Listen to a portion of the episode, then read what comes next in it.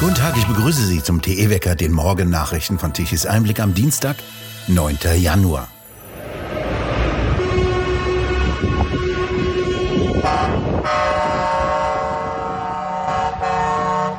Das hatte Deutschland noch nie erlebt. Viele zigtausend Bauern blockierten Autobahnen, Städte und viele Straßenkreuzungen.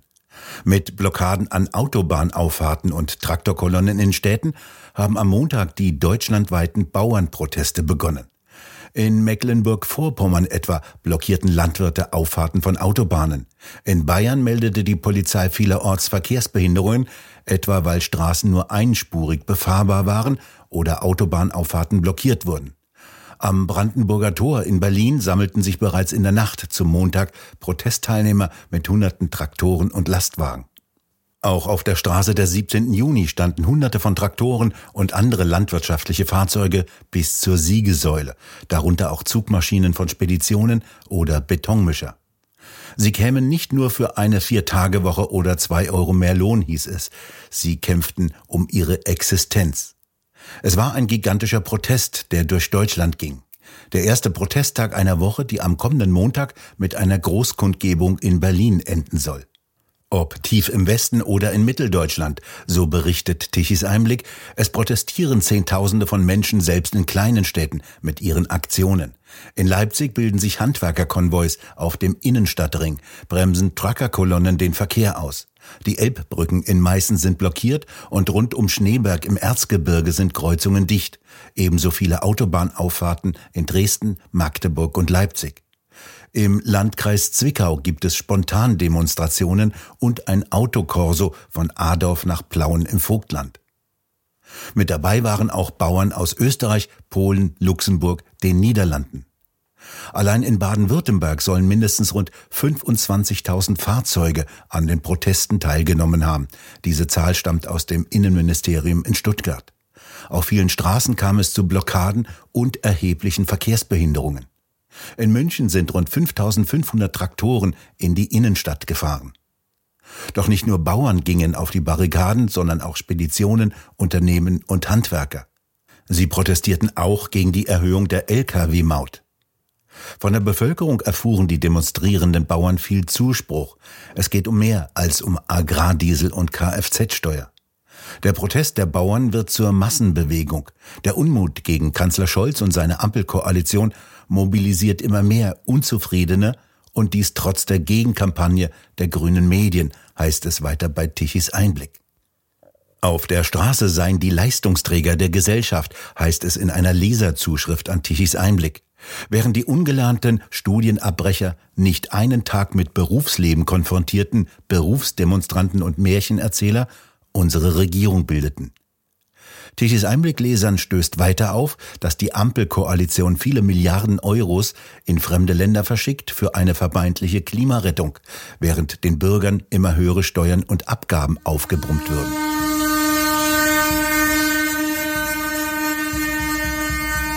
Mit einem lauten Hubkonzert rollten Traktoren mehrere Stunden lang auch durch die hessische Landeshauptstadt Wiesbaden.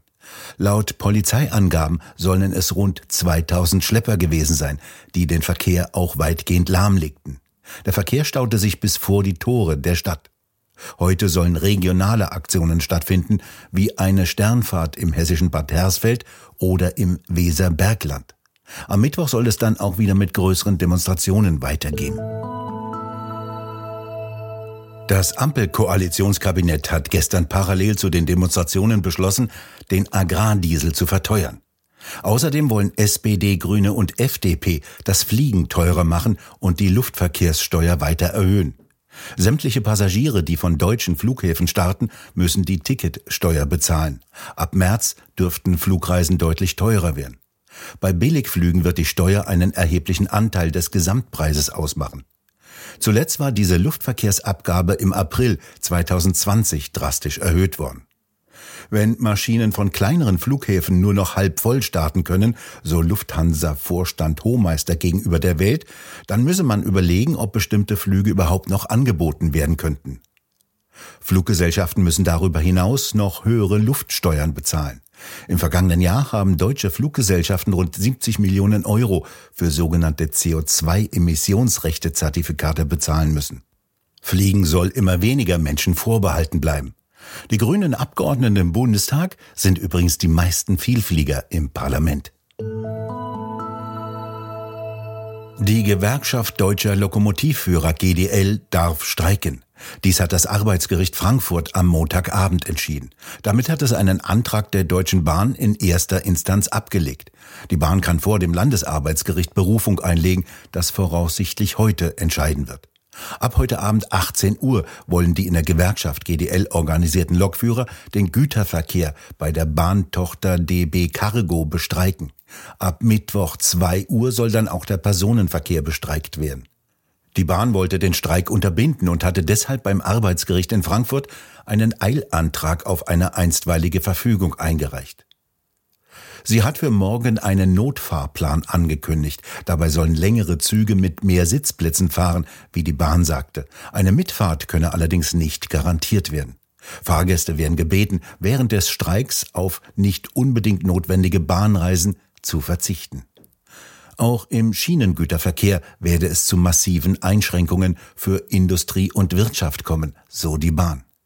Die Gewerkschaft deutscher Lokführer fordert eine Lohnerhöhung von 555 Euro sowie eine Inflationsprämie von 3000 Euro. Der Bahnvorstand bietet einen Lohnzuschlag von 11 Prozent sowie eine Inflationsprämie von 2850 Euro. Die Lokführer wollen deutlich weniger arbeiten. Die Wochenarbeitszeit soll von 38 auf 35 Stunden bei vollem Lohnausgleich verkürzt werden. Dies lehnt die Bahn ab. Sie bietet an, die Wochenarbeitszeit auf bis zu 35 Stunden bei weniger Lohn verringern zu können. Und umgekehrt solle, wer möchte, für mehr Geld auch bis zu 40 Stunden in der Woche arbeiten können, so die Bahn. Heute soll voraussichtlich in Frankreich bekannt gegeben werden, wer neuer Premierminister werden soll. Gestern ist die bisherige Regierungschefin Elisabeth Born zurückgetreten. Sie stand Präsident Macron loyal gegenüber, der sie nach seinem ersten Wahlsieg 2017 in seine Regierung geholt hatte. Seit eineinhalb Jahren hat Präsident Macron keine absolute Mehrheit mehr in der Nationalversammlung und muss daher bei Entscheidungen die Zustimmung auch der Konservativen von Marine Le Pen einholen. So sorgte das Vorhaben einer Verschärfung des Einwanderungsgesetzes für erhebliche Auseinandersetzungen. Zugeständnisse an die Konservativen stürzte Macrons Partei in eine tiefe Krise. Kabinettsmitglieder des linken Flügels wollten bereits die Regierung verlassen. Im Gespräch ist jetzt unter anderem der 34-jährige derzeitige Bildungsminister Gabriel Attal.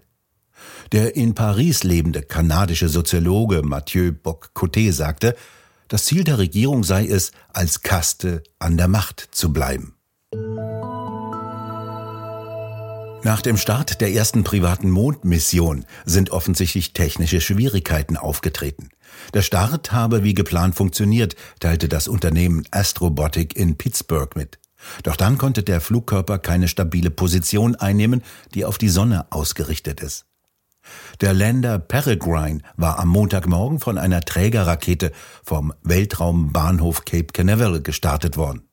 Ende Februar soll die Kapsel als erste unbemannte private Mission auf dem Mond landen und dort ein Roboterfahrzeug aussetzen. Außerdem sollen fünf kleine autonome Roboter mit einem Durchmesser von nur 10 Zentimeter und einem Gewicht von 60 Gramm freigelassen werden. Die sollen die dünne Atmosphäre des Mondes automatisch und selbstständig untersuchen. Doch wie die New York Times berichtete, werde es die erste von der NASA finanzierte kommerzielle Mission wahrscheinlich nicht bis zur Oberfläche des Mondes schaffen. Fußballheld Franz Beckenbauer ist gestorben. Wie seine Familie und der DFB mitteilten, verstarb er nach langer Krankheit im Alter von 78 Jahren. Sowohl als Spieler als auch als Trainer wurde er Weltmeister und holte die Weltmeisterschaft 2006 nach Deutschland. Der wohl bekannteste deutsche Fußballspieler und wohl der erste deutsche Fußball-Superstar war vor allem für seine elegante Art des Spielens bekannt. Zuletzt ging es ihm gesundheitlich immer schlechter. Beckenbauer hatte sich zuletzt mehreren Operationen am Herzen unterziehen müssen und war auf einem Auge nahezu erblindet. Das Wetter lässt sich heute schnell erzählen. Sonnig, kalt und blauer Himmel. Bestes Winterwetter also. Temperaturen tagsüber um die minus vier Grad im Osten, minus ein Grad im Westen. Nachts wird es richtig kalt, bis zu zehn Grad minus in Dresden und bis zu vier Grad in Köln. Und nun zum Energiewendewetterbericht von Tichys Einblick. Kalt ist es und der Teil von Deutschlands Industrie, der noch hier geblieben ist, benötigte Strom, viel Strom. So brauchte Deutschland um 12 Uhr mittags gestern eine recht hohe elektrische Leistung von fast 77 Gigawatt. Und wieder konnten die Windräder kaum liefern. Um 12 Uhr mittags kamen gerade einmal 21 Gigawatt an elektrischer Leistung. Und die Photovoltaikanlagen lieferten um die Mittagszeit gerade einmal 10 Gigawatt. Die konventionellen Kraftwerke dagegen liefen auf vollen Touren und lieferten um die 40 Gigawatt an elektrischer Leistung. Sie ließen überdies die Werte des ach so bösen CO2 kräftig auf 342 Gramm CO2 pro Kilowattstunde ansteigen. Klimaminister Habeck ist also CO2-Weltmeister. Wir bedanken uns fürs Zuhören. Schön wäre es, wenn Sie uns weiterempfehlen. Weitere aktuelle Nachrichten lesen Sie regelmäßig auf der Webseite tischiseinblick.de und wir hören uns morgen wieder, wenn Sie mögen.